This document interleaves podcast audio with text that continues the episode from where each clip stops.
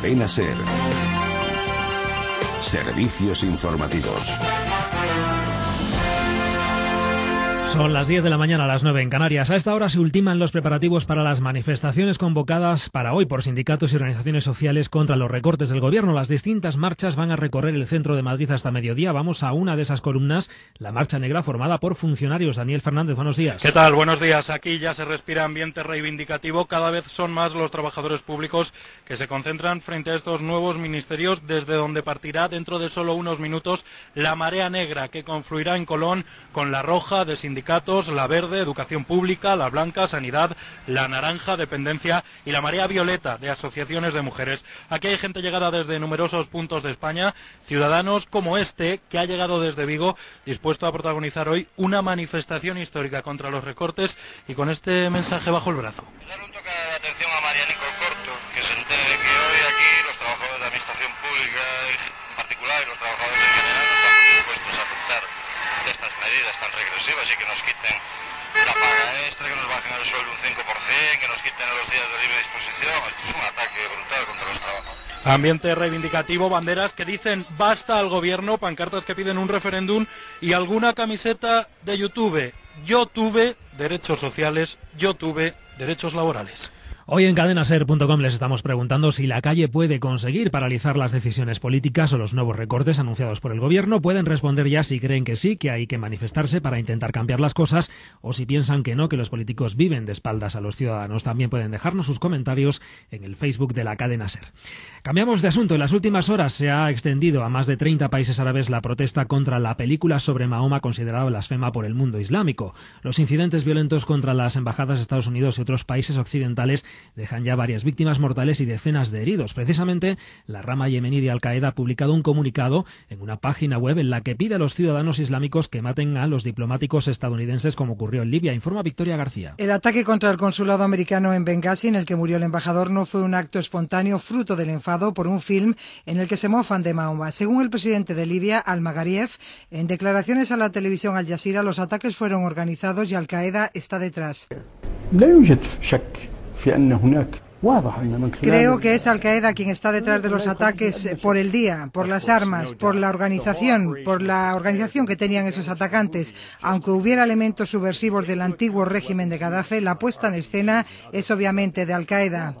La rama yemení de estos terroristas han pedido a los manifestantes que maten a los diplomáticos norteamericanos aprovechando sus actuaciones contra recintos estadounidenses. Y en deportes, después del parón, regresa a la liga con cuatro partidos y además tenemos tenis. España, un paso de la final de la Copa Davis. Marta Casas, buenos días. Buenos días. Desde las dos de la tarde, Marcel Granollers y Mar López se van a jugar el punto definitivo que dé acceso a España a una nueva final de la Copa Davis, la que sería la cuarta en cinco años y lo van a hacer ante los hermanos Bryan, después de las victorias de ayer de David Ferrer y Nico Almagro en los individuales. Por lo demás, en fútbol, tras el parón por los compromisos internacionales, vuelve la liga con cuatro partidos. A las 10 de la noche juega el líder, el Barcelona, que con las bajas de Iniesta, Alexis Sánchez y Jordi Alba visita al Getafe. Antes a las 8, turno para el Real Madrid, que con la novedad de Sien en la convocatoria viaja a Sevilla para jugar contra el conjunto hispalense. Y todavía un poquito antes, otros dos partidos, a las 4 la Rosaleda, Málaga, Levante y desde las 6 en Mestalla, Valencia, Celta de Vigo. Y un apunte más en motociclismo, Gran Premio de San Marino, que por ahora viene marcado por la lluvia. A la una de la tarde van a comenzar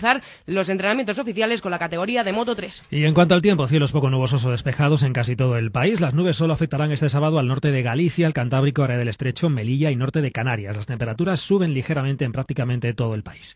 Es todo, la información sigue aquí en la SER en Avir, que son dos días, y en nuestra página web cadenaser.com. Cadena Ser. Servicios informativos.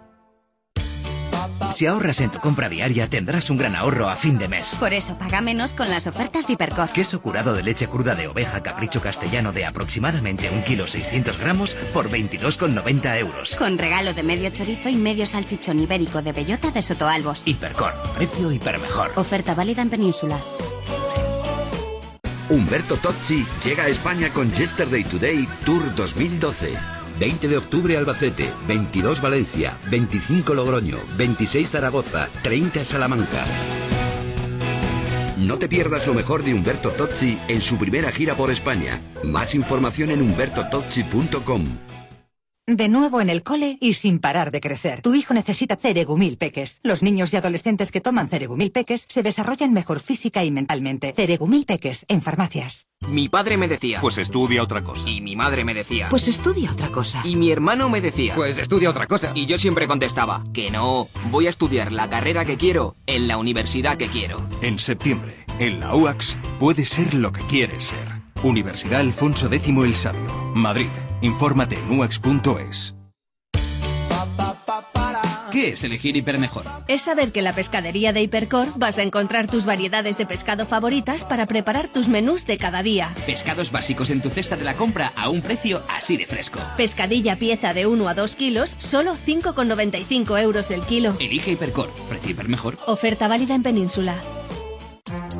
El buen periodismo no se enseña, se aprende. Aprende a ejercerlo en la Escuela de Periodismo UAM El País. Dos años de formación con 12 meses de prácticas remuneradas en los medios de comunicación del Grupo Prisa. Periodismo de rigor, con ética, de la mano de los mejores profesionales. Infórmate en escuela.elpaís.com o en el 91 337 77 60. ¿Recuerdas lo que te costó cambiar la rueda de tu coche por primera vez? ¡Es imposible! ¿Quién te iba a decir que querrías trabajar de mecánico? Si te lo propones, sabes que eres capaz de conseguirlo. Demuéstralo y matricúlate en el curso CEAC de Mecánica del Automóvil y consigue tu título oficial de FP. Llama gratis al 900-600-900 y llévate un obsequio solo por informarte. CEAC 900-600-900 y en CEAC.es.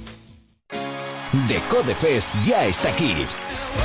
Hoy sábado en el campus de la Complutense de Madrid con la mejor música de The Cooks, Super Submarina y la única actuación en España de The Killers y muchos grupos más. Exprime el verano. Ven a The Code Festival. Últimas entradas en Ticketmaster y el corte inglés. Infórmate en decodefest.com.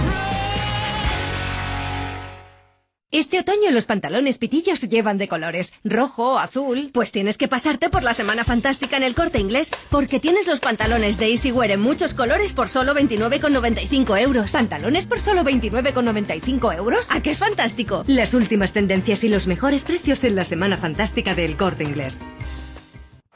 Llevo muchos años buscando el número de la suerte, ese número ganador que me diera la, la oportunidad de ofrecerle a mi mujer y a mis hijos una vida mejor. Son muchas apuestas, apuestas perdidas. Y quiero que por fin la gente que quiero se sienta orgullosa de mí. Esta vez lo, voy a apostar todo a un número ganador. El 900-200-225. El número gratuito de FEJAR, Federación Española de Jugadores de Azar Rehabilitados. 11 y Fejar, por un juego responsable. Apuesta por ti. Lo que estos tenistas quieren decir es que los estadounidenses vienen a jugar la Davis con ganas, pero finalmente sucumbirán ante la potencia de nuestra armada invencible. ¿Cómo que no? Sábado, a partir de las 5 de la tarde, hora menos en Canarias, llega a Carrusel la locura de la primera hora. Tenis con nada menos que la Copa Davis y el fútbol de primera con los mejores partidos de la Liga BBVA. Atentos al Getafe Barcelona y Sevilla Real Madrid. Vívelo con los mejores comentaristas, con buen humor y sobre todo con el estilo Carrusel Deportivo. El sábado vuelve el espectáculo. Carrusel Deportivo con Manu Carreño y Ponsetti. Anima Juanma Ortega. Cadena Ser, la banda sonora del deporte. Elegir un Hipercor nunca te sale caro. Porque encontrarás la máxima calidad al mejor precio. Ahora todo un 10% de descuento en grandes electrodomésticos de la marca Bosch. Frigoríficos, lavadoras, lavavajillas, hornos y placas con la garantía de la marca Bosch y todo un 10% de descuento en Hipercor. Y además podrás pagarlos hasta en 12 meses sin intereses o el 31 de marzo de 2013. Hipercor, precio hiper mejor. ¿Cuántas veces has pensado en tirar tu ordenador por la ventana? ¡No! ¡Se me ha vuelto a colgar! ¿Quién te iba a decir que al final querrías trabajar de informático? Si te lo propones, sabes que eres capaz de conseguirlo. Demuéstralo y matricúlate en el curso CEAC de técnico en sistemas microinformáticos y redes y consigue tu título oficial de FP. Llama gratis al 900-600-900 y llévate un obsequio solo por informarte. CEAC 900-600-900 y en CEAC.es.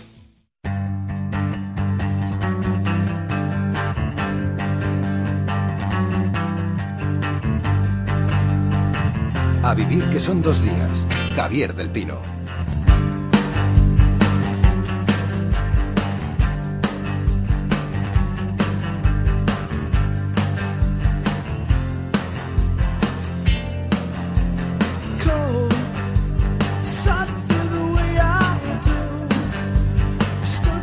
Regresa a este programa una sección por la que muchísima gente ha preguntado y es una de las pocas secciones que sobreviven a esta nueva temporada.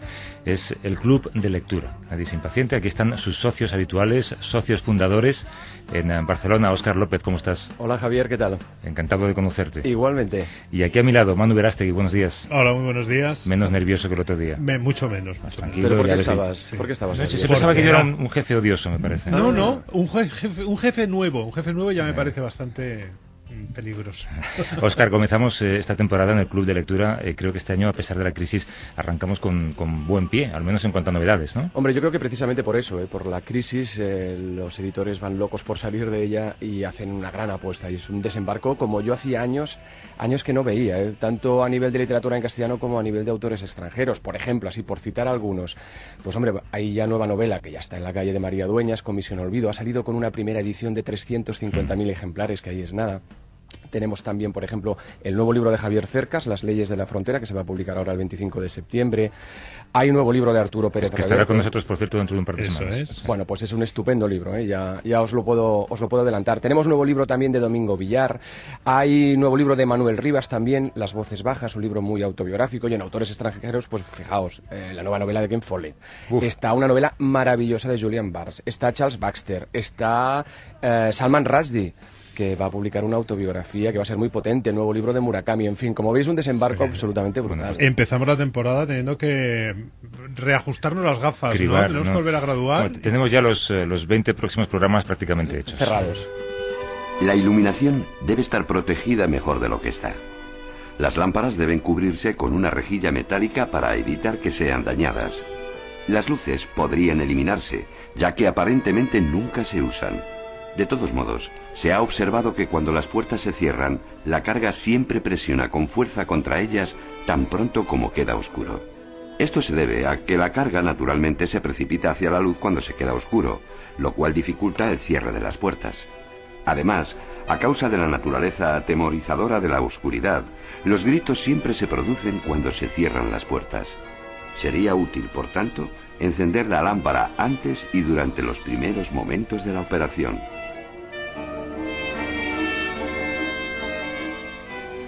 Lo que acaban de escuchar es el fragmento de una carta que un burócrata alemán del Tercer Reich dirige a su superior sobre la necesidad de mejorar la eficacia de los camiones que se utilizan para el exterminio. La carga a la que se refiere son las personas que van a ser gaseadas. Es una carta real, no es, no es literatura, aunque la recoge Ricardo Menéndez Salmón en su última novela, que se llama Medusa. Ricardo, buenos días. Buenos días, Javier. Estás en Gijón, ¿correcto? Sí, sí, estoy en Gijón. Es tu Gijón. Veo que el, el mar te importa mucho a ti, ¿eh? Sí, sí. Además, siempre, siempre que entramos en este programa hay la suerte de que tenemos un día maravilloso. Así que- Oscar, ¿qué nos cuenta Medusa? Pues Medusa es un viaje por el horror, dirían, básicamente por Europa, aunque hay una escapada también al Japón y a Latinoamérica, pero básicamente por Europa. Es un viaje que hacemos con un artista alemán, del que sabemos que se llama Proas, que es un artista que pinta, que filma y que fotografía, y a través precisamente de sus ojos y de lo que son todas sus creaciones artísticas, pues él consigue dar fe mm, de cosas como la barbarie nazi, de las consecuencias de la guerra civil española o incluso del bombardeo atómico en Japón. Aclaro que no es tanto explicarnos. Yo creo que el autor lo que no quiere es explicarnos lo que allí ocurrió, que también, sino lo que quiere él es recoger precisamente la esencia de todo aquel horror, ¿no? Y plasmarlo en una obra que es breve, es una obra muy intensa, es muy demoledora también a sí mismo. ¿eh? Los que leyeron La ofensa, muchos de nuestros oyentes, seguro que recordarán que allí el protagonista dejaba de mirar precisamente ese horror porque no podía soportarlo. Bueno, pues aquí es justo todo lo, lo contrario, ¿no? Sería un poco como el reverso de la moneda, ¿no? Aquí el protagonista sí que mira y además mira muy bien, ¿no? Y capta en todas sus obras pues esa maldad, capta también el dolor, capta, capta, el vacío que deja ¿no? en el ser humano, capta esa desesperación, mientras también se cuestiona lo que es el papel del arte y la capacidad de captación y de consuelo. Es una novela maravillosa, es una novela que pide una reflexión, es una novela que, que pide que el, el, lector la padalee, ¿no? pero se puede leer francamente bien. ¿eh? Eh, bueno, buenos días, Ricardo. Hola, Manu. Hola, Oscar. Que, que ya somos como viejos amigos, Sí, porque sí. hemos hablado de tus últimos cinco libros o así Sí, por aquí, sí, ¿no? sí. Y además, y a mí todos eh, me, me dejan con la misma sensación. Eh, yo soy muy lector tuyo, porque creo que, que los libros son magníficos, eh, maravillosamente escritos, pero con todos me pasa lo mismo. Es que me deja, o sea, que alegres no son. Te deja muy mal cuerpo, Ricardo. Sí, te deja hablando el ahora. cuerpo Y el, y el final es tan triste, no lo voy a contar en absoluto. Y, y entonces, bueno, sabemos que, que tú te has centrado sobre todo en tu literatura, que por cierto he leído que tú has dicho que en realidad no son muchas novelas, sino una gran obra, Sí. eh, precisamente unida por esto, ¿no? Por, la, por, la, por el interés, por, la, por el mal, por la maldad. Sí, la verdad es que es un tema que no, no acabo de desprenderme de él, ¿no? No, no consigo, no consigo quitármelo de en medio. ¿Y por qué este interés por, por el mal, por la maldad? Bueno, yo eh, sinceramente pienso que es el tema más antiguo que existe, ¿eh? Eh, que es el tema además recurrente en, en- en todas, en todas las culturas, eh, presentes, pasadas y, y seguramente futuras. Es un tema muy obstinado y de alguna manera pienso que si la literatura es una especie de, bueno, de enorme registro, de, de- o de enorme intento de acercarse a, qué es eso que llamamos la condición humana o la naturaleza humana, no puede renunciar a, enfrentarse con este problema ¿no? y a lanzar, como decía Oscar, esas interrogantes, porque como, como él bien ha indicado, esta no es una novela de respuestas, sino que es una novela de preguntas. Oye, Ricardo, cuando uno lee eh, Medusa, dan ganas de meterse en Google para ver si eh, eh, era un personaje real, ¿no? Este Sí. cineasta, este fotógrafo. Yo, yo lo he hecho, desde luego. Como todos. Tranquiliza saber que, que- que no, no es un personaje real, pero tú sí que lo mezclas con, con acontecimientos que son muy reales, incluso con documentos como, como el que leíamos hace Sí. poquito que aparecen en el libro. ¿no? E- Ese juego es, es premeditado, supongo, para que el lector. Sí, Javier, pero eh, no siendo real, es decir, Prohaska efectivamente es un fruto de la imaginación, pero, pero por otro lado me, pe- me parece un personaje absolutamente plausible, ¿no? Y estoy seguro de que, de que ese periodo central de la historia de Europa, en- en- sobre todo de la historia de Europa en, en el siglo XX, ha dado uh, unos cuantos Prohaskas, ¿no? Eh, personas que se han acercado desde, bueno, desde funciones muchas veces, eh, en este caso casi burocráticas, ¿no? que han sido notarios, que han sido forenses de alguna manera, de todo este, de todo este entramado absolutamente perverso, pero que al final para mucha gente se hizo cotidiano, ¿no? Y que se, se, se- empeñaron en, en- retratarlo, en fijarlo a través de, la mirada, que al fin y al cabo el ojo ha sido el, el órgano y sigue siendo seguramente el órgano por, por antonomasia para dar, para dar fe del mundo que nos rodea. Yo creo que aparte del tema del mal y del horror, que está muy presente evidentemente en esta novela, hay un, hay un tema también que subyace y que es importante y que deberíamos comentarlo, y es eh, el hecho de si es necesario seguir captando tanto horror y si quizás ese exceso de captación del horror en imágenes ya ha dejado al ser humano un poco como, no voy a decir que pasota, ¿no? pero como que ya está demasiado saturado. ¿verdad? sí. Sí. Hombre, es obvio que existe de algún modo una dictadura de la imagen, ¿no? Eh, sobre todo, por supuesto, a partir de la explosión en el siglo XX de ciertos medios técnicos que han facilitado, sobre todo, la fotografía y el cine, y bueno, luego ulteriores formas de arte que tienen que ver con la imagen. Esa dictadura de la imagen también ha creado una saturación, una saturación evidente de, la, presencia de lo icónico. Eh, es tan brutal en nuestra sociedad por exceso que, puede llegar un momento que, ag- que agote sus significados. Pero yo siempre recuerdo, perdona, eh, y esto Javier seguramente, si no, si no, si no me equivoco, lo vivió, lo vivió, lo vivió en primera persona porque trabajaba allí. Creo, eh, recuerdo el 2001 y las imágenes de, de Nueva York, ¿no? Yo creo que eh, de algún modo eh, es un momento en que la imagen tocó techo, pero, pero, pero dentro de tocar techo lo que, lo que arrojó luz fu- fue de nuevo sobre la idea de que eh, el, el universo de la imagen tiene una penetración y tiene una capacidad de conmoción y, y- y de algún modo creo que todas las imágenes que hay, o muchas de las imágenes que allí se generaron, continúan siendo indelebles para nosotros, ¿no? A pesar de toda la saturación, insisto, en, en la que vivimos. Sí, pero fíjate, el, el New York Times tuvo esta semana un altercado, bueno, una pequeña confrontación con el Departamento de Estado por publicar una imagen del embajador libio momentos antes de morir con el último ataque. ¿no? Yo te iba a preguntar si, si tú cuando escribías o cuando intentabas formar este personaje eh, pensabas en los corresponsales de guerra actuales. Mm, no necesariamente, pero sí recuerdo una película de, sobre un fotógrafo de guerra cuyo apellido no, no James Natchworth puede ser. Eh, es una película, bueno, es, uno de los grandes fotógrafos de guerra de, de, la segunda mitad del, del, siglo que ha estado en todos los conflictos. Eh, y, y, y me, me, interesaba esta figura porque es la presentación de un hombre tremendamente estoico, un hombre muy espartano en, en su vida y en su comportamiento y que se acercaba a, todo este horror que, le ha rodeado y que le ha llevado a viajar por el mundo con una actitud tremendamente fría, ¿no? Eh, tremendamente fría en el sentido de que él, de algún modo, eh, subyace tras, tras su actitud una especie de responsabilidad ética en el hecho de estar allí y tomar y tomar y dar fe de lo que sucede. ¿no?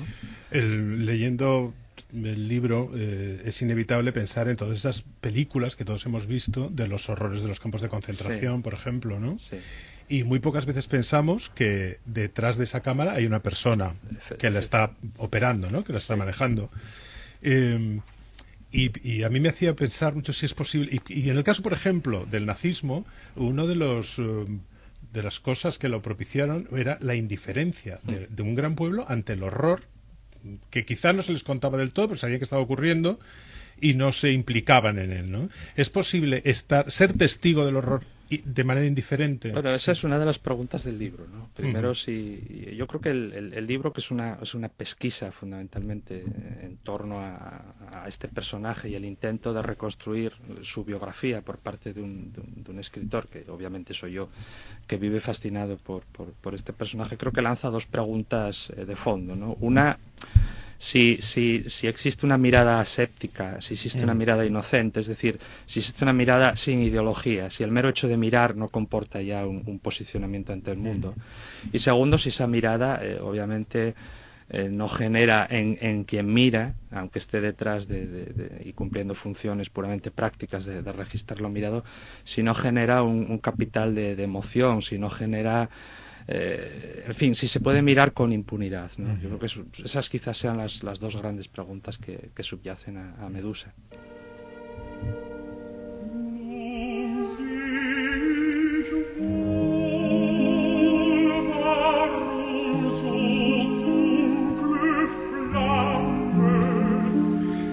Escuchamos el eh, Kinder Totenlieder número 3 de Mahler, porque vendría a ser la, canción para los niños muertos. Precisamente los únicos eh, versos que publica Proaska tienen ese título, Kinder Totenlieder. Eh, ¿Qué tienen que ver, Ricardo, esos versos con la música creada por Mahler? Bueno, Proaska, aparte de ser un notario del horror, es también un hombre con una vida, con una vida personal. Y en esta vida personal que de algún modo humaniza desde mi punto de vista al personaje. hay tres tres personas capitales. ¿no? Hay un amigo, un amigo judío además precisamente, que va a ser su corresponsal en, el mundo de los hombres, por así decirlo, su albacea.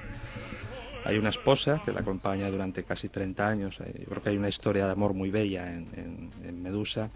Y hay un hijo también, un hijo que nace y muere, muere con, con apenas 15 meses de vida. Con nombre judío. Con nombre judío. Y bueno, esto es un homenaje mío a, a Spinoza, que es eh, mi pensador predilecto, y el niño se llama como él, se llama Baruch, el bendito. Y, y, hay este niño cuya, cuya ausencia de alguna manera eh, marca decisivamente esa huida hacia adelante que sobre todo después del final de la guerra es la vida de, de Proaska y de su esposa. Oscar. No, estaba pensando precisamente en lo que estabais comentando antes de los artistas. Yo es un tema que tú además has comentado en alguna ocasión, Ricardo, el hecho de separar lo que es el artista eh, sea más o menos despreciable y su obra. Son, eh, son, dos cosas muy distintas y que en todo el tema este de la barbarie nazi, por ejemplo, tiene un peso importante y hay que comentarlo. Es un tema complejísimo donde los haya. ¿no? Eh, yo aún recuerdo, bueno, sabéis bien todo el revuelo que causaron las cuando, cuando salió a la luz ese episodio, bueno, feo, digamos, de, de la juventud de Gras, ¿no? sirviendo en, mm. en las Waffen SS. Eh, inmediatamente al día siguiente hubo gente que, en fin, creo que fue muy, muy poco, muy poco, muy poco honesta incluso intelectualmente porque desarboló e intentó desmontar toda la, potencia de, del quien para mí es uno de los mayores novelistas del, siglo XX por, por este hecho de que, bueno, a los 17 años un muchacho eh, que su país está viniendo abajo forme parte de un ejército, etcétera, etcétera. Se puede decir a Gras que por qué no, no sacó a la luz ese episodio antes, cuando él ha sido un poco la conciencia crítica de, la Alemania fascista durante años. En fin, son temas muy complejos, pero para mí... Eh, yo creo que no se puede renunciar, por ejemplo, a leer a escritores que, ética y moralmente te pueden repugnar. ¿no? Y, más cercanamente a, la historia que tú has contado, en el, campo gráfico, en el cine, por ejemplo, yo pensaba en Leni Riefenstahl. Por ejemplo. La, directora muy ligada a la propaganda del régimen nazi. Sí, hay, hay, muchos ejemplos. ¿no? Yo, yo quizás conozco más los, los, de la, los de la literatura, ¿no? porque al fin y al cabo es, de lo que más conozco. Estoy pensando en, no sé, los grandes escritores franceses, ¿no? un Céline, un, un de la Rochelle, incluso un Brasillac. Estoy pensando incluso en una figura tan problemática como la de Junger, ¿no? un viejo prusiano que es alto oficial en la Wehrmacht, en fin. Eh, yo no creo que deba, o incluso en el caso de España, bueno, podemos poner nombres desde Agustín de Foxa a Dionisio Ridruejo, ¿no? Eh, grandes escritores que ofrecen obviamente una visión del mundo que muchas veces no compartimos, una visión política, una visión moral, una visión de equidad, de justicia, pero cuyo testimonio a veces es tan profundo o más y tan importante o más que el de aquellas personas o aquellos escritores de los cuales quizás nos sintamos más, más cercanos ideológicamente. ¿no? Bueno, pues eh, Ricardo Menéndez Salmón, autor de este Medusa, publicado por Seis Barral, eh, lo recomendamos encarecidamente a los lectores. Eh, gracias por haber estado con nosotros y te vemos con el próximo, ¿no? Me dejas que... Mm, Ricardo, dime. ¿Escribirás algo humorístico bueno siempre o alegre. siempre si tiramos del archivo sonoro de la cadena ser esta, pregunta de Manu se repite. Vaya hombre. Cada vez sale un libro estoy seguro que, se repite bueno algún día seguramente aunque solo sea por darte gusto. Venga ánimo ánimo. Un par de párrafos. Venga un abrazo Ricardo. Un abrazo a todos gracias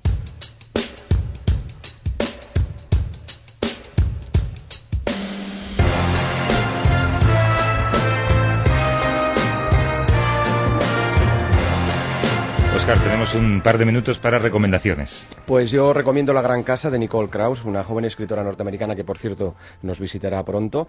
Es una novela muy poliédrica donde, a partir precisamente de las peripecias de un escritorio que perteneció en su día a Federico García Lorca y que pasa por varias manos, vamos a conocer el devenir de todos esos propietarios. ¿no? Entonces, con ese escritorio, por ejemplo, viajamos pues al holocausto nazi, también a la guerra de Yom Kippur al golpe de Estado de Chile. ¿no?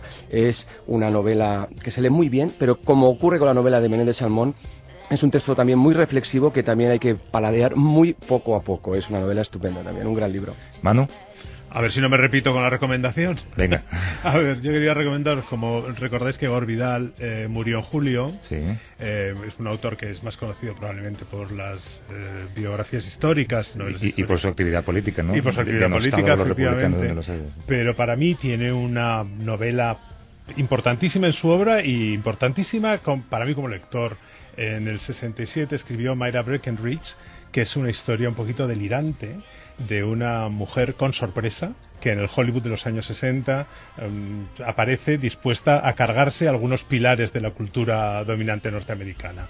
Es muy divertida, muy iconoclasta y muy sorprendente. De hecho, la crítica norteamericana en el momento la recibió fatal, mm, tildándola de, pornográfica y, y, preguntándose hasta dónde podía llegar la literatura americana. Óscar López, Manu Verástegui, dentro de un par de semanas venís con Javier Cercas, creo, ¿no? Muy bien. Estupendo. Nos vemos, un abrazo. Adiós a todos. Llega ahora otro intelectual de este programa, Javier Cansado.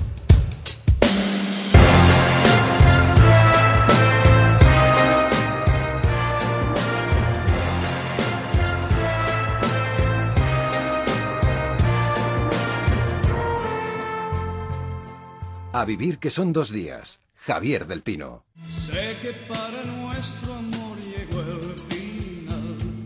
Ya de nada valen las palabras.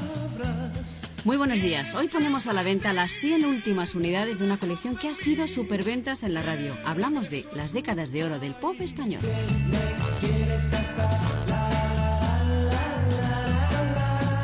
La música que nuestros padres e incluso muchos de nosotros hemos bailado, hemos cantado y que se sigue cantando y bailando porque en todas las fiestas suenan canciones como esta. Al partir, un beso y una flor, un te quiero, una Los grandes solistas y grupos que triunfaron en los años 60 y los 70. Nino Bravo, Mocedades, Julio Iglesias, Los Brincos, Fórmula Quinta. ¿Cómo te ha ido en tu viajar por ese mundo de amor? Qué aciertazo, Marga, reunir música más alegre para bailar junto a baladas preciosas cargadas de recuerdos. Pero solo podrán pedir décadas de oro del pop español en un teléfono, el 902 29 10 29 o en nuestra página web musicadesiempre.com.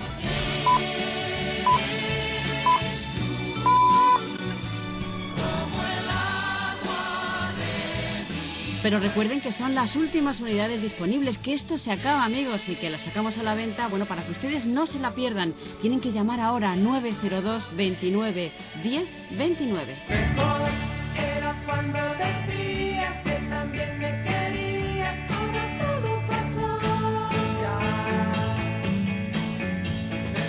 Colección sin duda es de lo más amena, por ejemplo, para los viajes, porque como las canciones están en castellano, las van cantando, los jóvenes se las van aprendiendo, vamos, que es un auténtico exitazo para toda la familia. Y además, Silvia, el precio está fenomenal. Se puede conseguir hoy por solo 33 euros más unos pequeños gastos de envío. Ya saben, es el último día, pero tienen que llamar a este número. Se lo vamos a recordar: 902 29 10 29 o en musicadesiempre.com.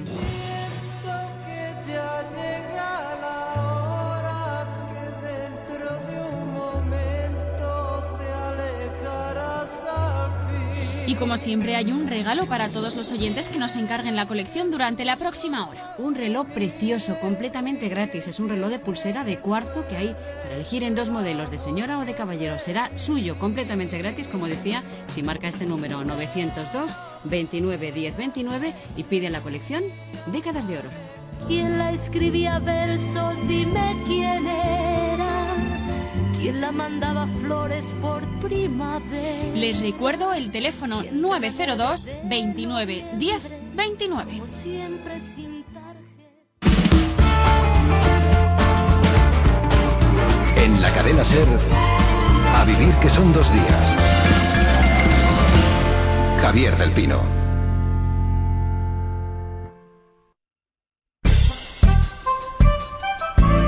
Cadena Ser Vaguada. Saludos desde el estudio de Radio Madrid en La Vaguada. Hoy te vamos a hablar de todos los recursos de los que puedes disfrutar si visitas el centro comercial con niños. Si se cansan de ir caminando o surge alguna incidencia y quieres continuar con tus compras con absoluta comodidad, te recordamos que en el punto de atención al cliente puedes solicitar el préstamo de una sillita de ruedas de manera gratuita. Ven con tu DNI, rellena un formulario y tu visita se hará de forma más cómoda llevando a tu pequeño en una silla de paseo. Si los niños son más mayores y tienes miedo de que puedan perderse, te sugerimos el servicio gratuito de pulsera identificativa. Con esta pulsera, los pequeños estarán localizados en todo momento y podrás seguir con tus compras con absoluta tranquilidad. También puedes disfrutar de la zona infantil, ahora todos los días de la semana, un espacio lúdico y creativo creado explícitamente para ellos, para que puedan dejar volar su imaginación. En la zona infantil, la vaguada te ofrece los fines de semana actividades especiales vigiladas por monitores, fiestas, talleres, cursos. Infórmate de todo esto y mucho más en el punto de atención al cliente en la Plaza Central o en nuestra página web www.enlavaguada.com. Disfruta con los más pequeños en el corazón de Madrid. Cadena Ser Vaguada. Escucha con nosotros la vida.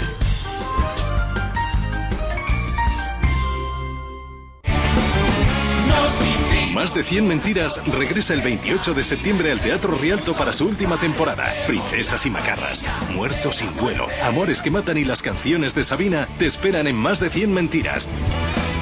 Entradas en el corte inglés ticketmasterentradas.com y más de 100mentiras.com. ¿Sabes cuál es la calle más estrecha de Europa? ¿Y la más ancha? Ahora descubrir los secretos de Europa te costará muy poco. Haz tu reserva hasta el 18 de septiembre en easyjet.com y vuela con un 20% de descuento del 10 de octubre al 12 de diciembre. Europa EasyJet. ¿Nos vamos? Radio Madrid. Fin de semana irrepetible en Carrefour. Solo hasta el 16 de septiembre tienes un 30% de descuento directo en más de 8.000 ordenadores portátiles. Abrimos todos los domingos y festivos nuestros hipermercados de la Comunidad de Madrid.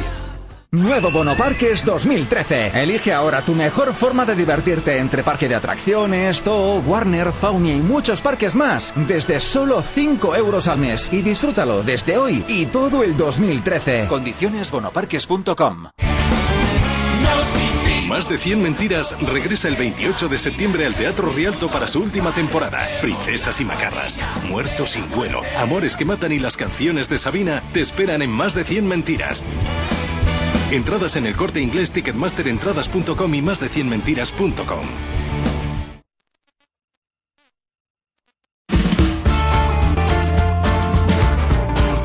En la cadena Ser, a vivir que son dos días.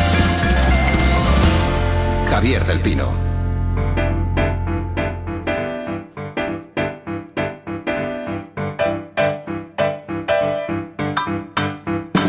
When you were here before, couldn't look you in the eye. You're just like an angel. Your skin makes me cry. You float like a feather in a beautiful world. I wish I was special. You're so fucking special. But I'm a creep. I'm a weirdo. What the hell am I doing here? I don't belong here. I don't care if it hurts. Qué ricos los churros que ha traído Javier. Churros, ¿dónde están los churros? Los churros, mm, bueno, es que las circunstancias me han impedido. Vamos a ver, aquí en Madrid hay un problema con los churros, con las churrerías. Yo sabes que soy churrero, ¿eh? A mí, o sea, otro, otro desayuno me gusta, pero soy churrero. Pero aquí hay una costumbre de hacerlos y dejarlos enfriar. Entonces están fríos y digo, no, a ver, los churros, el churro frío no vale. o sea, quieres decir que has ido a por churros, pero cuando te los han dado has decidido dejarlos. Claro, por eso digo, no los has traído, digo, ¿no? me los tomo yo, me los como tan Ah. ricamente y otro día, pues si habilitamos alguna estufa o algo, eh, pues se puede traer, pero si no, no. Es que antes los churros se tomaban con chocolate, entonces podían estar fríos, pero ahora los tomas con café y dices, por favor, dame los Claro. calientes como en Andalucía. Pero bueno, Bueno, Javier, ¿cómo llamamos esto? Eh, de momento está en construcción, yo no sé. Sí, es que, es que no me acostumbro. Javier, los sábados para mí... Para mí es un día raro, como decía el otro, raro, raro, raro. O sea, es una sensación. Tú no sabes a lo que me refiero, claro. Si digo no, raro, tú, claro, tú- raro para mí pues es, Eso los, lu- los lunes. No, pero la, la forma de decir raro, raro, raro. No. Eso estuvo de moda en España. Cada vez que todos están fuera, cada vez que te, claro, te Bueno, faltan, pero te para eso te traigo aquí, para que me expliques Te esto. falta feedback. Faltas tú. Este fue el padre de Julio Iglesias que una vez dijo, no sé qué, que un hombre que no, le, que, que no fuera infiel a sus mujeres, que eso era muy raro, raro. Y ya, se quedó, se quedó para la el inconsciente colectivo. Pero, Cansadoterapia no nos gustaba. No, no, es que es demasiado pretencioso. Yo, yo no soy prescriptor de nada, Javier. Yo, yo cuento un poco mi vivencia. Del mundo, me, eh, me entrego. bueno, un me- hombre de España, me- del mundo. Hombre, sí, soy muy español, desde luego. Me entrego a la audiencia, les cuento mis, mis cuitas, lo que yo hago y tal, pero sin ningún ánimo de nada. Yo digo que, pues, por ejemplo, la semana pasada, por cierto, un, un par de apostillas previas. si, Venga, es que una post- si es que una postilla Sí, puede ser O- previa. o un par de prólogos posteriores. Eso. Pues el, el- ha habido gente que me ha dicho, "Oye, pues, yo, pues a mí la leche me sienta bien y tal. Digo, pues toma leche, tronco, a mí que me dice. Yo digo, yo digo que a mí la lactosa me sienta mal y por tanto he dejado de tomarla y estoy feliz. Ya está, es O lo sea, que me pasa de- a mí. debate cerrado. Claro, ya Eh, está. Dice, no, pues que a mí el queso me gusta. Pues digo, pues toma queso, tronco, a mí que me cuentas. Y otra cosa, otra postilla también. Anoche estuve viendo en Madrid, en la sala Galileo, a Berto Romero. Y es un, es un, como un cómico poliédrico. For- sí. Formidable, Sí, gracioso, canta en directo con una voz maravillosa, un espectáculo muy, muy moderno, muy divertido. ¿no? Recomendabilísimo. Lo que está claro es que esto va a ser eh, un espacio, o parte de esto va a ser un espacio dedicado a la salud física o mental. Sí. Eh, ya nos dejaste claro que están eh, estrechamente relacionadas, al menos en, en tu caso. creo, y hay muchas maneras de, de consultarte cosas, Javier. Aquí la gente puede llamar y preguntarte lo que quiera. Eh, ¿Cómo hago para que me siente mejor esto? O, o- Bueno, pero escúchame, siempre con la perspectiva de qué es lo que hago yo. O sea, que, Sí. yo, insisto, yo no, No, no, no, yo, tengo- yo los- mis conocimientos que tengo de medicina alternativa o lo que quieras llamar es algo que yo he ido atesorando, pero de una manera, eso, eh, bueno, autodidacta. pero tú, tú Yo tienes, no soy nada. no tienes soy- libros. Se me ha dicho que tienes que. Bueno, tú, sí, yo leo montas mucho. un jardín, te compras un libro. Sí, sí, sí. es- Ah, bueno. Ya no- yo, no- yo soy muy antiguo, no miro apenas en internet. Yo me, do- me documento con libros, sí. El que quiera llamar o consultar o hablar o charlar o preguntar, Antonio Nuño, ¿qué tiene que hacer? Pues mm, si a alguien, por ejemplo, le gusta la leche y quiere contárselo a Javier Cansado o, o no le sienta mal, pues bueno, puede llamar a un número de teléfono. una conversación es muy breve esa, pero bueno. que- Puede llamar, por ejemplo, al 902 14 60 60. Eh, pueden dirigirse a nosotros a través del correo de, de este programa, a vivir arroba cadenaser.com. Pueden hacerlo también a través de la página web de la cadena Ser en la pestaña de A Vivir, en el, el cajón de diálogos, o pueden ponerse en contacto con nosotros también por Twitter o por Facebook. O cuando me vean por la calle, que me digan Pues cosas. también a voces. Y tú lo apuntas,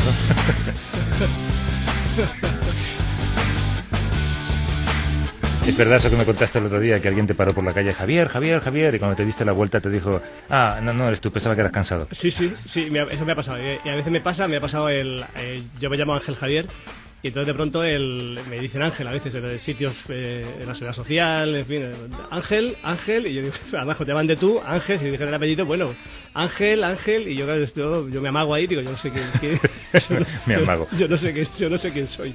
Ay, Dios mío. Bueno, hoy es a Lenny Kravitz, ¿sabes que tenemos en común Lenny Kravitz tú y yo?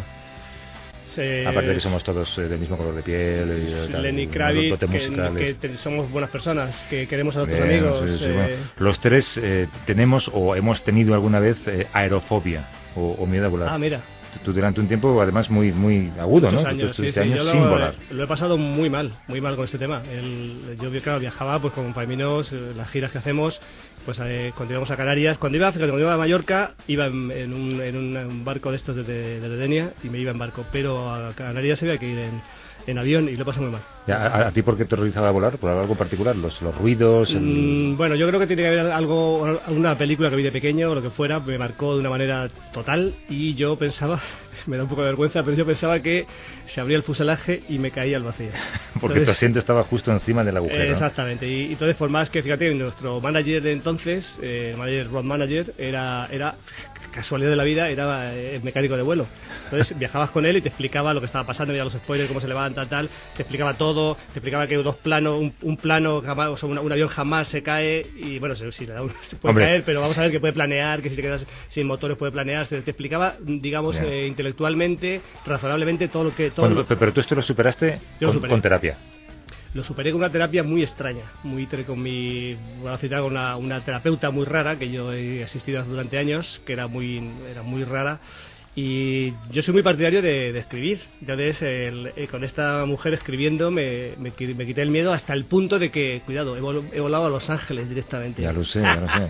15, 14 horas de vuelo y se movió el avión y yo ahí ricamente y la gente, ¡ay, que se mueve! Digo, pues, pues no pasa nada, que se mueva.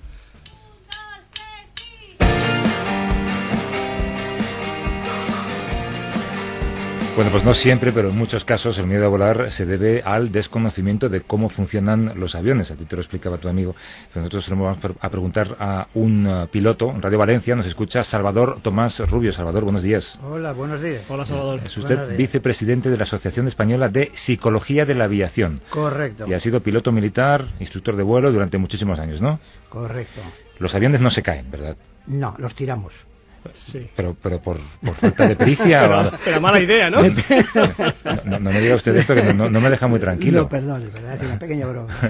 Quiero decir que para tirar un avión hay que tirarlo. Vamos, hay que hacer todos los esfuerzos posibles y aún así les aseguro que se resiste. O sea, el, el avión tiende a volar. Sí, es su, es su tendencia natural. Porque es que no.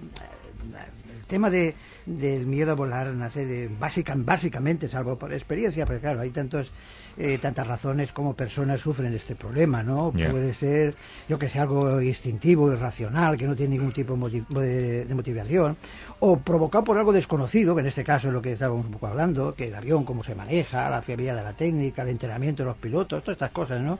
También como consecuencia de experiencias negativas. Ojo, la influencia de los medios de comunicación a veces es importante porque, bueno, a veces se publican noticias imágenes, están en derecho de publicarlas, por supuesto, pero que eh, imágenes de los accidentes, pues, eh, no sé, tal vez distorsionan excesivamente Ya.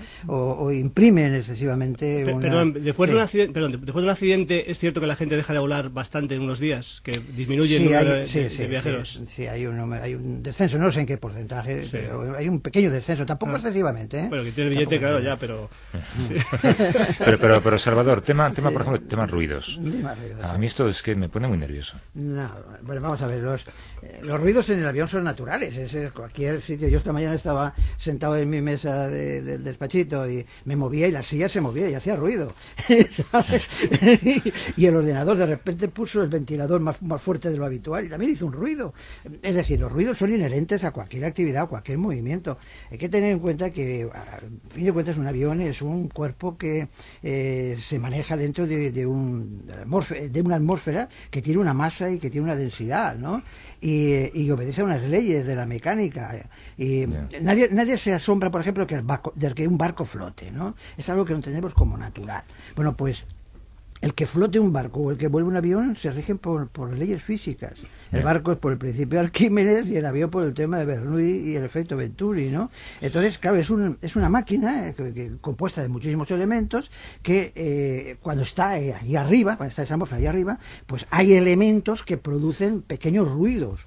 Los menos preocupantes precisamente son los que han mencionado hace un momento. Los flash, slats, spoilers, el propio tren de aterrizaje, la reversa, son elementos metálicos que al salir, que al abrirse, generan un pequeño ruido. Claro, pero el miedo ese psicológico, por mucho que digo, no es que el efecto Venturi, el tema de Bernoulli y tal, pero el, cuando te entras el- esa locura de, de que estar a, a 6.000 pies de altura y que estás, en el, estás ahí, que crees que estás indefenso, frente a eso, que por más que explicaciones que, que demos, yo me curé, pero ¿cómo se, cómo se Sí, puede sí, hacer? ese es un tema muy importante porque otra de las raíces a veces profundas de- del miedo a volar es el hecho de que consideramos la vida como algo frágil y vulnerable y que estando volando, estando ahí arriba, no tenemos un control real sobre ella. No, es que no es miedo a volar, es miedo a morir. Claro, efectivamente. Lo que pasa es que lo personalizamos en aquello que estamos haciendo, que es algo extraño para nosotros. Pero el peligro, si es que el ser humano tiene peligro desde que se levanta por la mañana.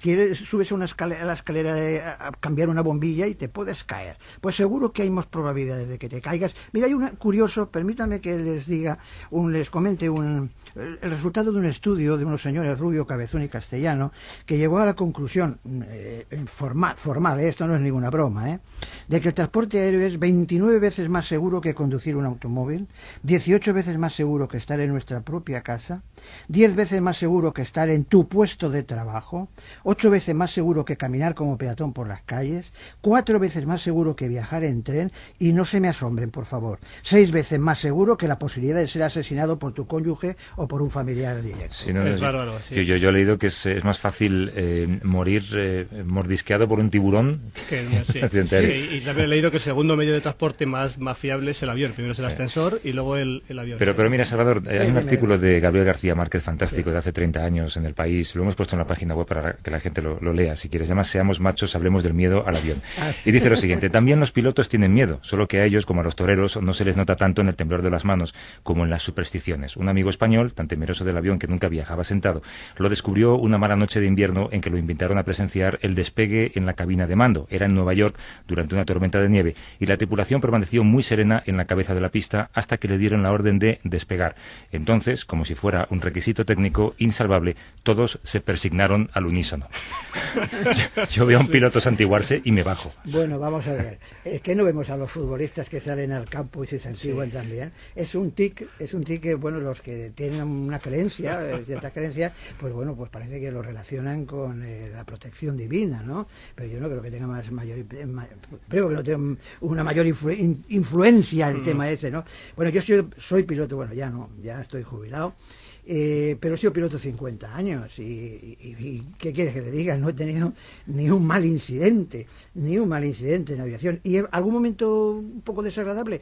Hombre, pues sí, pero igual que lo pasas con un coche. Bueno, muchas más veces lo pasas con un Ujú. coche que en el avión. El avión, de verdad, se lo digo, es mm, no solamente por experiencia propia, sino por estadísticas puras y duras, que estamos hablando de, de que el- la mortalidad en aviación es 0,009 0,009 muertos por millón. Es decir, un muerto por cada 111 millones de personas. Sí, pero no quita que cuando llegues al aeropuerto, cuando llegas, dices, ay, ya estoy aquí, ya, uy, ya otro, otro día más que voy a vivir. Pero yo creo que todo forma parte de un desconocimiento. Yo mm, suelo decir con mucha frecuencia que de la información nace el conocimiento y del conocimiento la confianza.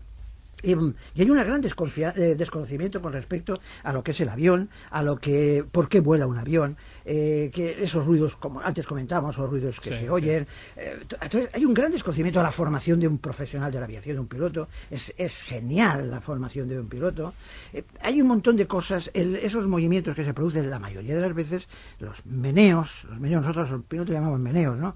Eh, porque baches, baches hay en Sí, las carreteras, Los en el aire no hay baches. Los ¿no? descensos también son tremendos. sí, Los- depende de los descensos, la rapidez que tenga que Sí, un sí. descenso, Sí, pero son cosas naturales, son cosas naturales que, y muchos de ellos eh, afectados por, por la meteorología. Pues la meteorología está ahí y la- eh, las nubes son masas de, de aire que ascienden y descienden y entonces cuando tú te metes en una masa que asciende y desciende, asciendes y desciendes con ella y entonces se producen esos pequeños pe- movimientos. Pero miren, es, por ejemplo, un dato que yo creo que la gente desconoce por completo es que las pruebas que se le hacen a las alas de un avión, las alas de un avión son de acero, titanio y aluminio y forman una masa tan sólida o más que el hormigón, por muchos saltos que dé jamás se desmiembran, ¿no? Por ejemplo, las alas de un avión pasan pruebas de torsión en las que se fuerza a la punta de las alas hasta 80 grados, sin que se produzcan ni roturas ni grietas. Claro, de verdad que es que, bueno, por eso digo que es que un avión hay que tirarlo, hay que ponerse muy enfadado y decirlo, este lo voy a tirar. Y yo creo que el avión se resistiría a que lo tirasen. ¿Tiene algún fundamento pensar en eh, prefiero violar, eh, perdón, volar con tal línea aérea que volar con tal línea aérea? Bueno, sí, pero ahí te- yo creo también que, el- bueno, hay dos cosas. La propia línea aérea que se gana su, su imagen de seguridad. Luego también, pues eh, hay situaciones en las cuales, pues una línea aérea puede tener mala suerte. En un momento determinado puede tener mala suerte y tener un accidente, ¿no? Y, eso, pues, que genera la gente. Es que no es segura esa línea aérea. Yo creo que hoy en día todas las líneas aéreas son seguras, todas, todas. eh, Ojo, en ese todas, desde luego, eh, puede existir, como todo en esta vida, alguna que, bueno, pues que a lo mejor no lo sea tanto por algunas razones, por algunas razones, pero ahí están las autoridades, las autoridades de los distintos países y las autoridades internacionales, la Organización de Aviación Civil Internacional y, y dentro de Europa también la AESA de, AESA de Europa, que es la Agencia sobre la Seguridad Aérea en Europa, que velan porque eso sea así, porque se cumplan las condiciones, porque el mantenimiento de los aviones se hagan en el momento y de la forma adecuada y oportuna, porque la normativa de, de- de seguridad se cumpla. Oye, y es que luego además hay otro hay otro aspecto de la aviación que es el gran desconocido, que es la, la actuación de los controladores de la circulación aérea. Los controladores de la circulación aérea son los ojos de- de todo lo que está sucediendo en el aire y nos están vigilando continuamente y están estableciendo para cada uno de los aviones que vuelan unas rutas tanto en altura como en, en distancias, Pero etcétera. a, mí lo que me interesa es la altura más que la distancia, eh, llegado a ese punto. Eh, Bueno, la altura. eh, Bueno, eh, hablando de altura, yo recuerdo, y permítame que le, la pequeña broma, cuando con 16 años empecé a volar, tengo 71, cuando a los 16 años empecé a volar haciendo vuelos sin motor, haciendo planeadores, luego ya entré en el ejército, mi pobre mamá, para descanse, me decía, hijo mío, vuela bajo y despacio. Y madre, me estás No, dando el peor consejo que le puedes dar a un piloto. Hay que volar alto y rápido. An- Antonio, ¿qué dicen por, eh, por Twitter o por Facebook? Eh, pues, por ejemplo, tenemos un consejo que nos remite eh, EB77 por Twitter que nos dice: Mi truco para superar el miedo a volar es no dejar de mirar a la azafata o los azafatos. Si ellos están felices, yo estoy feliz. Si tienen cara de pánico, no dice nada. Bueno, yo, eh, yo he contado como lo he superado yo, eh, que lo- eh, porque Salvador habla, habla de ap- apelar un poco a la razón, que es- me parece razonable. Yo así no lo conseguí, no lo conseguí de ninguna manera. Ins- Insisto, instructores mm, de categoría, gente que había, que había volado mucho y tal, gente que, que, que había entrado en pérdida en un avión, o sea, gente con, con, con nivel.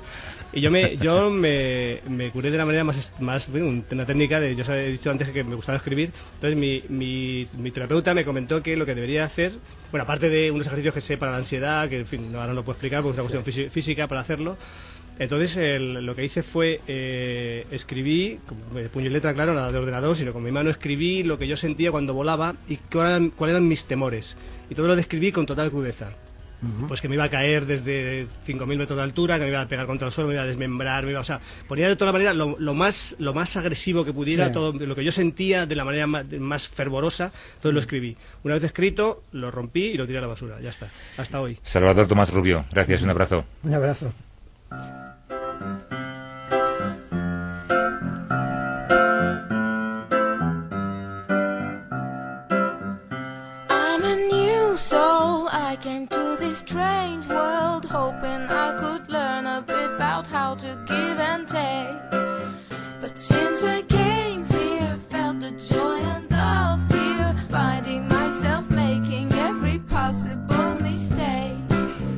Abrimos el consultorio, Javier.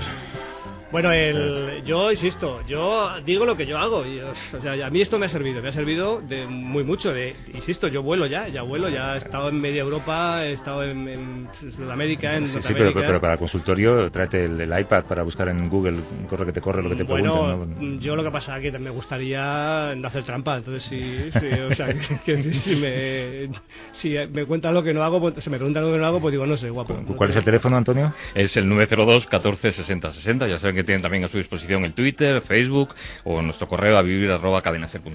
Carmen, guapo, Carmen, buenos días. Guapa, en este caso guapa. Hola, Hola. guapa. Hola, Hola, guapa. guapa. ¿Cómo estás? Hola, buenos días. Pues muy bien. Quería saludaros y felicitaros a los dos Javieres, Pues muchas a gracias. Javier del Piso y Javier Cansado, Muchas que gracias. desde hace mucho tiempo. A- Algo habremos hecho mal.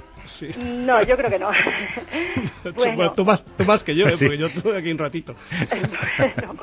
vamos a ver. Yo desde hace mucho tiempo, vamos, desde que so- desde pequeña tengo un miedo tremendo a los ascensores, una claustrofobia tremenda. O sea, vivía en principio mm, del recuerdo que tengo cuando era pequeña en un piso aquí en Madrid, en el centro, vivíamos en el primero, no, no utilizábamos el ascensor, pero cuando nos cambiamos a otra zona vivíamos en un sexto, que es actualmente donde vivo, y hay ascensor, y yo no podía subir al ascensor, bueno, me subía a las escaleras, cuando eres cría no pasa nada. Cuando te vas haciendo mayor ya, como en mi caso, pues ya con las bolsas de la compra ya parece que te cansa, ¿no? Y siempre me ha dado mucho miedo los ascensores, em, porque el sitio es muy reducido y aunque hay luz, pero me, me siento muy agobiada. Los espacios pequeños, por ejemplo, trasteros. En- Cuando era pequeña que iba al pueblo de, de mis abuelos, que no había habitaciones con ventanas, sino que eran alcobas interiores. Claustrofobia, básicamente. Me- sí, Pero os voy a contar un caso que creo, eso me ayudó un poco mm, durante un tiempo, luego ya se me pasó y sigo subiendo las escaleras. Hace bastantes años, ahora como 15 años así, pues mm, con mis dos hijos, fui a la playa un verano, te imaginas, ahí en, en Málaga, en Torremolinos, en un hotel de esos tremendos, altos. donde está lleno de, Sí. de guiris, de ingleses. Eh, esos señores que desayunan esas judías blancas con tomate y bacon. Nosotros que habíamos tomado el desayuno y salíamos de allí, entramos en el ascensor, yo eh, por mis hijos, porque mamá y vamos, que no pasa nada. Bueno, creo, creo que intuimos el final de la historia, pero no, no, no te preocupes, eh, Carmen, que esto en 10 segundos Javier te lo arregla. A Bueno, eh, no, no, vamos a ver, yo lo que, lo que, lo que haría yo, yo no tengo claustrofobia, me parece una de las enfermedades más, bueno, me- pero es- yo creo que peor aún es la agorafobia, pero bueno, esto es tremendo. Eh, y yo- mi consejo siempre, escríbelo, escríbelo, tía, escríbelo, o sea, ponte en una, una hoja en blanco y, y de puño y letra y escribe lo que sientes, pero, pero sé muy dura contigo, lo que, lo que sientes, lo que te, lo que te preocupa cuando estás sola en la habitación, sin, sin ventana, sin escapatoria, qué crees que te puede pasar, escríbelo, pero muy, pero insisto, no, sin ahorrar detalles, porque solo, y no lo vuelvas a leer, eso es importante. Y una vez que lo has, eh, que lo has eh, escrito, una vez que te has, te has desahogado bien, rómpelo y tíralo. Y, y, bueno, a lo mejor te sirve, yo, en fin, oja- ojalá. ¿no? Y la semana que viene que nos llame, seguro que ha subido al piso 18 de un edificio ella sola, un, un Es ascensor a que oscuras. si ya tiene una experiencia muy mala, claro, si es que... Hombre, la que ha contado era mala, yo creo que terminaba mal. Sí. era mala, mala, mala. Era malilla. Bueno, Javier, nos quedan un par de minutos. Tú has pedido hacer una cosa cada semana. Eh, de momento hemos accedido. Eh, depende de con quién te metas. Has pedido hablar bien y hablar mal de algo. Dos o- o de minutos tengo, dos un par de minutos. minutos. Vamos a empezar por hablar bien. Hombre, qué bonito. Yo quiero hablar bien del, del, de, la, de la llama, del, vamos a ver, de, las- de la llama, del animal llama, de que todo, vamos a ver, es un animal que pasa desapercibido, un animal muy Un beneficioso. animal estúpido, por alguna razón. ¿no? Eh, fíjate, es un, es un animal que pa- parece bobo porque, claro, es un animal de carga. Por la cara, eh. El único que había antes de la, de la época de la época precolombina, no había otro animal de carga. Bueno, los perros, los perros inuits también en, en el América, en el Alaska, pero no había otro animal de carga. Y son animales muy beneficiosos. Pero bueno, no voy a destacar la altura, la longevidad, eso me da igual. Lo que quiero destacar es que es un animal, fíjate qué, qué, qué animal, qué listo, que el- su defensa es, es escupir, echar lapos. O sea, fíjate la, evo- la evolución, ¿dónde le lleva? Fíjate qué, qué, qué animal. O sea, yo no sé qué depredador tendría, el- puma, yo qué sé. Qué lista la genética. ¿eh? Entonces, fíjese, poco a poco dijeron, vamos, cuando venga el puma, la vamos, a- la vamos a escupir. Y dice, pero esto, esto, se dieron, se dieron las llamas unas a otras, pero esto vale. Sí, sí, ya verá a probar. Pero darle los ojos al puma. Y que, y que funciona, parece. Y, y funciona, claro, porque un- seguido con ella. es un sistema de defensa. Entonces me parece maravilloso y quiero destacar la llama. Eso como, como algo positivo. Y Espera, ahora, espera, espera, espera, espera. tengo música?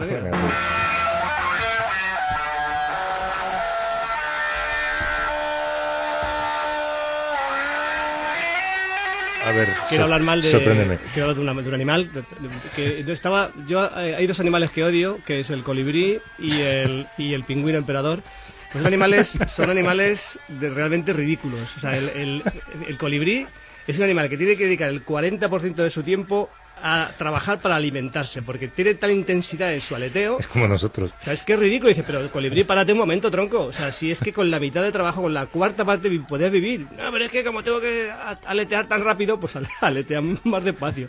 Pero sobre todo el, el pingüino emperador, ¿sabéis que ese, ese animal que va, vive en la Antártida y que está allí, en la- eh, tiene, recorre 100 kilómetros caminando como un, como un de esa manera como caminan los pingüinos, se queda a 40 grados bajo cero con un huevo de la, de la hembra y la hembra se va y dice, pero qué estupidez, chico, ¿por qué no os quedáis juntitos los dos? Y, y os- se re- tienen que reunir El tema- 20.000, 30.000 bichos. Y dice, Te- pero, te- tema animales, ¿lo dejamos zanjado o vas vamos a a- seguir? no, no, es que vamos a ver, por favor, viva la llama y abajo el, el pingüino emperador, joder, ese es mi mensaje. Hasta el sábado que viene, Javier.